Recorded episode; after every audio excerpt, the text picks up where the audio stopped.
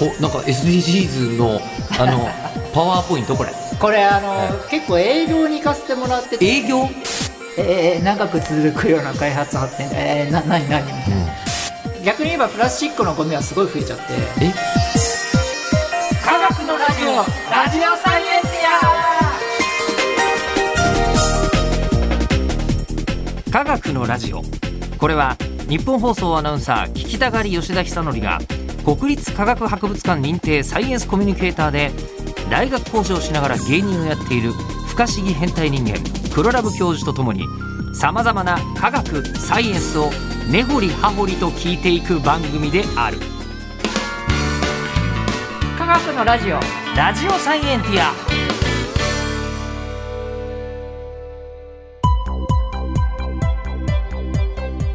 間違った話はしないけど正確さにこだわると逆に分かんなくなるので興味を持ってもらえたらこの世界はめっちゃ細かく説明してくれる人がいるのでそちらを参考にしてください。でもう今もうちょっと社会人だったら言っとかなきゃいけない話。あそうかもしれないですね。ね。だけどみんな雰囲気でしか分かっていない SDGs のお話なんですがじゃあ教授お願いします。SDGs を最初に提案したのは日本だった多分これ今世界中に通じるんですよ SDGs って。いや何かと今 SDGs、SDGs じゃないですか？ねえっと Sustainable Development Goals。は持続可能な開発目標。い。もうその時点でもう難しくないですか？おなんか SDGs のあの パワーポイントこれ。これあの、は結構営業に行かせてもらってて。営業？営業どういうこと？あ僕で言うと営業僕の中では学会って言ってるんですけど。あの、ええあの科学のはい。コミュニケーターなので、ええあの科学の講演をいっぱいさせてもらってるんではいすよ。はいはいはいでその中で SDGs と科学について話してくれっていうのがめちゃくちゃ多くて。あでもそうだよね。学校とかでも教えなきゃいけないけど先生も分かってない感じありますもんね。そうですそうそれでこれたまたま作ったスライドがあって、はいはいはい。SD なんか GS って言っちゃいそうじゃないですか。あ Gs だよねでも一応ね GS だよね。ジーズだよねみたいなそやこから山崎さんを山崎さんって言っちゃうのと一緒だよねみたいな。あまずまずそこから教えてるんですねそういうボケをしてますけども。で、 Sustainable Development Goals って言って、もう長く続くような開発発展目標にしようよっていう意味なんですね。うんうんうんでももうこの時点で難しいじゃないですか。えー、長く続くような開発発展で、えー、な、何何みたいな。うんでもこの SDGs っていう言葉を作った、まあ、委員会ある委員会があってその委員会は誰発祥かというと日本きっかけでこの委員会が作られてそのその委員会から SD Sustainable Delvo Development 噛んじゃいましたけど。 Develop ment が言いづらい。でうん。 Develo pment がうん。1987年の時代に本当に言えないね。い。やいや1987年の段階に。にこの SD を言い出したんですよ。そのぐらい画期的あのその委員会は画期的だったんですけども。その委員会の時もいろんなこと言ってなんかこのまんまじゃいけない気がするけどこれなんかでも、このまんまじゃいけないじゃなんともなんないからすなんかえっと目標というか言葉がなきゃいけないよねっつって持続可能みたいなことが出てきたってことですね。でここで一番新しい概念は次の世代のことも考えてうん。る視点っていうのがすごい大事でもうそも,、そもそも SDGs ももうその次の代のことを考えているんですけども、うんうん。簡単に言うともう後先考えずに地球ってもう工事しまくってたからうんうん汚れちゃったわけですよね。うんうんうん。なので今後もう後先考えてこう地球をきれいにしながらでもでも工事していこうよっていう、うん。ちょっと無理難題がちょっとありますけども、うん。そういう意味で SDGs って言われているんですよね、うんうんうん。世界の目標として。うん。でこれのやっぱ語源が、まあ、日本日本、まあ、間接的に日本だったみたいなのが、はい、なかなかみんな驚かれるとこですね。うんでそのまあ SDGs が、うん。まあまあうんそれはねあのこう大切なのは分かるわけですよ。次世代も地球に住めなきゃいけないよねってことじゃないですか。これもう SDGs って言うだけでもなんか優等生な感じしません？する するします。そうそうしちゃうんですよね。うんそうそうそう。俺 SDGs だしって言えそうな気がするんですけどいやどういうことだよみたいな ことにはなるんですよね。おーすげえってなっちゃいますけどね、うん個人的にはね。そうそうそそうその SDGs を、う。うん、まあ、まだ今できてないから目標にしてるわけですよね。そうですそうですそうです。じゃあ何が一番でっかい関門なんですか？それが前回言った真鍋さんの言ったその温暖化うん、のところに関わってくるわけですよね。温暖化ってのはやっぱりかなりあのちゃんと対策立てないとそうですそうです持続可能じゃなくなっちゃうわけですね。そうですそうですそうですうん、で温暖化そもそもなどうやって起きるかっていうと、はい。なんか話してなかったような気がするんですけど。教えて。全然違うこと喋っちゃったんですね。太陽光が当たるじゃないですか地球に。当たりますね。当たりますよね。そうするうん。あーまあ地球に降り注いで、うん。でその後太陽はあの地面に反射してう、ん。一部は地球から抜けていくんですよね、うん。もう宇宙に出ちゃう。うん。その熱が。うんでも一部はそのし二酸化炭素に守られて熱がまた跳ね返って地球にはまたまたは入っていくんですよね二酸化炭素っていうのはなんかあのこう布団みたいなもん？そうです布団ですうん今で今で言えばいいですね。暖かい布団ですよね。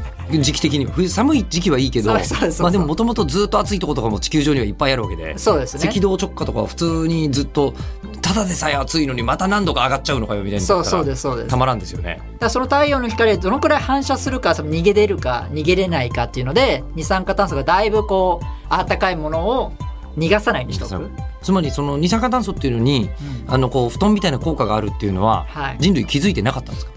そうですね。あのそうです。それが真鍋さんとか、まあ、いろいろ言われてましたけどなバカなって言われてたんですね。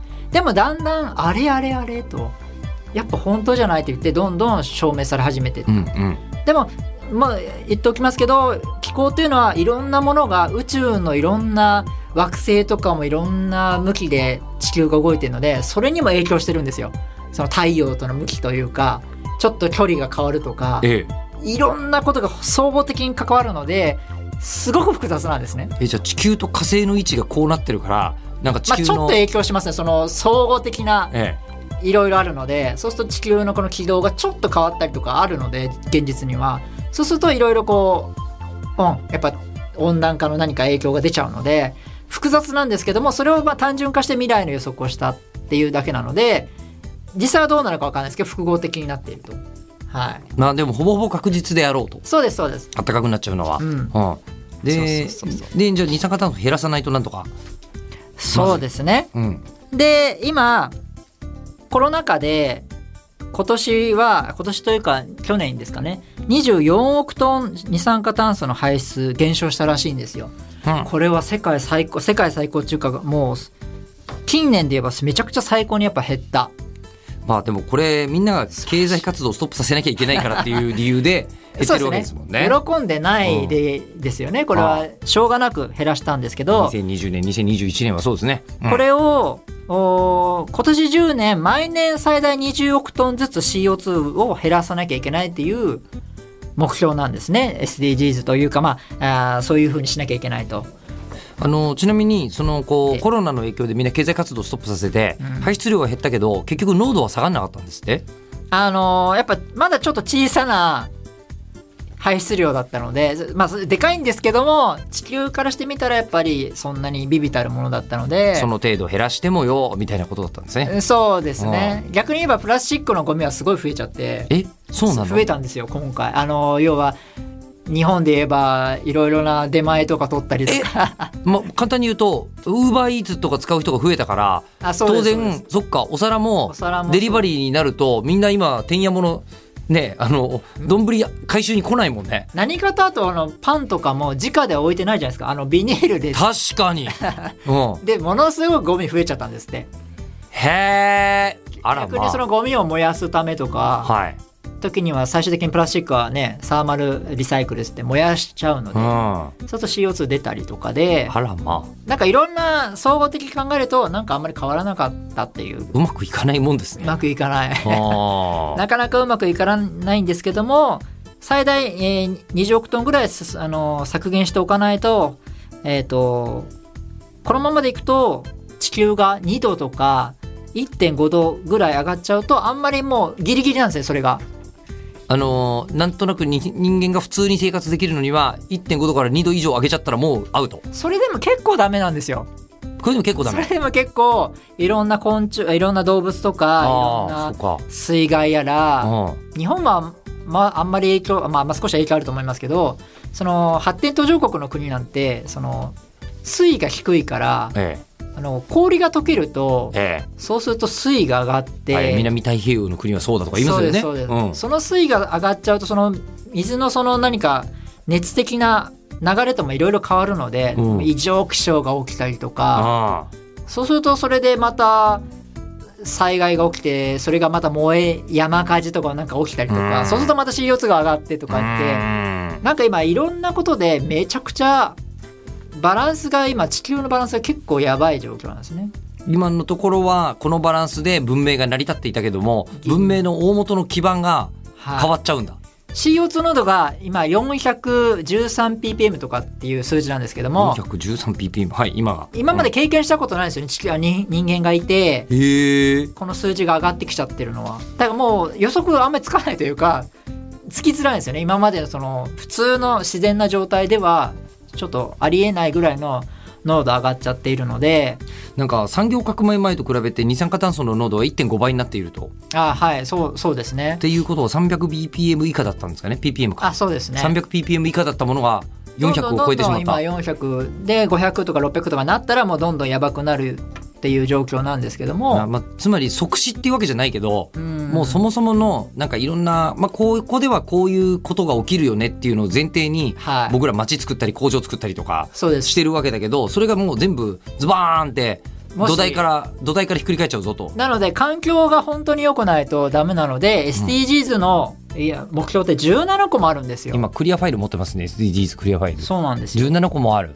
ほんま。でで17個もあるともう普通の人はもうわけわかんないってなっちゃうんですよね。17覚えるのは結構大変だな。でさっきの話のように環境がとにかく崩れたらうん。もう何もかも崩れるので人間生活も。うん。なのでその15番14番613っていうのは環境関係なんですね。全部。あ大気気候海の豊かさ陸の豊かさ守ろうとかこれが崩れたら全部が崩れちゃうので、うんまずこの土台があってうん。その上に環境って言ってジェンダー守ろうとか、うんうん。住みよい街づくりをとかうん。16番まあ戦争するなってことですね、うんこれは。うん平和を守ろうと。平和守ろう。で、うん。エネルギー大切にねとか、うんうん。病病気にならないようにねうん。教育とか、うん。もうだから環境以外のことも全部実は含まれてるのが SDGs なんですよね。うん。うん。うん。はい。なのでもう一般の人からすると「何これぜえなな何が言いたいの?」みたいな。環境だけじゃないの？みたいになっちゃうんですけど、でも本当に環境だけじゃないんですね。うん。うん。SDGs は本来ね。本来。まあだから全部の目標をこれちあのいろんな世界中の会議確かね13回ぐらい会議あったんですよ。SDGs の会議作る前に。うん。それでいろいろ作ってようやく SDGs が受理されたみたいな。だまあとりあえずこれはあのまあ概念として SDGs 過ごそう。じゃあもうちょっと具体的な目標にしようぜっていう会議のののために13回も会議やったんですね、そうですそそううです。いうことですよね。で出てきたやつがこの17個で大体みんないいね。OK っていうことになって世界中が向かい出してるというのが今の SDGs 今の。うん。ただこれの前に MDGs ってあの知ってます？え何それ？MDGs って何ですか？その実は SDGs の前に MDGs っていうのがあったんですよで実は7個あ8個あったんですよこれ。あそんなマイナーというかちょっとちっちゃいやつがあったんだ。知られてないんですよこれ。本当？MDGs2015 年までの目標と書これいてあはるんですね貧 M は何ですか？ミレミ Millennium Development Goals ミレニアムも言いづらいんですね。すごいさっきから英語。 Millennium Developmen Development、はい。えー、アナウンサーのように噛んじゃった、えゴー Development Goals はいほう。ほつまり2000年から2015年までの目標として実は作られたんですねこれ。これはでも初めて聞いたかもしれない。これもアナン事務あのその当時のアナン事務総長が国連のね。国連の事務総長が作ったやつなんですけども、貧困なくそうとか、うんあー教育達成とかジェンダー守ろうとか幼児の死亡率引き下げ、えー、23え健康状態の改善とか妊産婦のね。エイズはい。うんうん。エイズマラリアとかのまあ病気のうん。まん延防止環境の持続可能開発のためのグローバルバまあまあ仲仲良くしようよってことですね、パートナーシップ。っていうこうん、はい8個やったんですよね。はいはいでこのおやつはまあある程度うまくいったんですけどこれ発展途上国だけでやったんですね。あんまり先進国とは関係ないかもしれないですね、うん。なんかこうあの初等教育の充実とかはまあまあ先進国だとできてるだろうしみたいな。そうそう。うん。だけども先進国の力を借りないといけない、うん。できないものですよね。でまあなんとかやったんですけどまあすすごいここは進んだんですけど発展途上国の貧困の人を半減させるっていうことは。できたんですけどあとはあんまりそんなに進まなかったんですよ、うんうん。でじゃあこれはこれの反省点としてボランティアベースだったんですよね。これ。うんなので SDGs になってからどうすればいいかどうしたらいいかってアナン事務総長結構考えたんですよ。うんうんでいろいろな仕組み考えて環境にいいことする会社っていうのはなんか会社の価値を上げ上げることにしようようんうんとかいろいろ感じにして企業の環境のに対するこのモチベーションを上げたんですね。うんで今 ESG 投資っていうのが出始めてるんですけど ESG 投資、そうです。ESG 投資。うん、えっ、と略語が多いですね今日は。そうですね。なんかややこしいですけど Environmen Environment。環境ですね Envelopment、うん、エンベロメントですね。 Envelopment じゃないですね。 Environment。 Environment。ソーシャル。とガバナンス。環境と社会と企業統治っていうのが ESG なんですけども、うんうんうん。まあ要は環境をよくいいことすれば企業の価値を上げようよっていうのが ESG 投資うんっていうやつなんですけど、そういうのも相まって SDGs ではもうボランティアじゃなくても商売の人も入ってきていいよっていうふうに言い出したんですね。うんうんうんなので当時昔の大臣の人は SDGs って商売儲け話ですよって言ってたぐらいなんですよ。えうん儲け話なのって？っていうぐらいだからみんな入ってきたんですよいろんな企業が。まあ経済の経済活動とくっつけたってことですね、そうですそうです。ほうほうほうほうそう逆にそれをやってくれないとダメだようん的なことになったんですね。うんうんうんなので世の MDGs よりはるかに、まあ、先進国も対象にしたこともそうですけどもこの商売っていうことにしたことでやっぱ商売だったらややろうじゃないかってやっぱ思う人が多いんですよ。なので SDGs っていうのはここまで盛り上がってるのはそのためなんですね。でそのぐらいしないとやっぱりボランティアする人って世の中やっぱ少ないんですよ。まあねみんな働くのに一生懸命ですからねそんなに余裕はないですよね。余裕ある人がやっぱりやるものですかボランティアっていうのは。なので、それでやんないと本当に地球が やばい状況なので、うんみんなの力を借りないと地球を良くしできない。環境、CO2 を吸削減できないので、それで今 SDGs が始まってるんですね。なので、どうしてもいろんな人が、何 SDGs ってどうせ商売のあれでしょとか言ってるんですけど、なんか批判めいて。いや、でも商売なんですよ。で商売だから前に回ってるってことですよねそうそうですうまく回すためにそれをやってるから、結構アナン事務総長はすごいいろいろ考えてうんいろんな仕組みを人間のその心理をついた感じで今地球を全体に良くしようとして回してるのが実は SDGs うんうんなんですよね。で、えっと、まあ、温暖化をなんとかしなきゃいけないとかもその中に入ってて、温暖化をなんとかする会社とかができてもいいってことですよね。今の考え方だと。そうですそうです。ね、あの、なんか二酸化炭素を吸収して回る人たちとかがいりゃいいってことですね。あほんそうですね本当にもう、まあ営利も営利目的もしながらそれやれたら本当はいいですけどね。うん。だそのために今、えー仕組みを構造自体を変えないといけないのでいろいろ今社会変革を起こそうって言っていろいろこう改善しようとしてこの SDGs いろんな仕組みを変えようとしているのがなんか今の SDGs かなっていう感じですかね。まあ、で、そんな中で、まあ、真鍋さんもね、あの、ノーベル賞取ったし、今はその二酸化炭素をどうにかしようみたいなところが、えっ、と、その SDGs の中でも、17個のある目標の中でも特にホットなやつみたいな。超ホットなやつですね。超ホットなやつと。はいいうことで、じゃあ今日で SDGs の全体の話でしたけど、はい。次回は、えーなんかその具体的に二酸化炭素の話しましょうよと。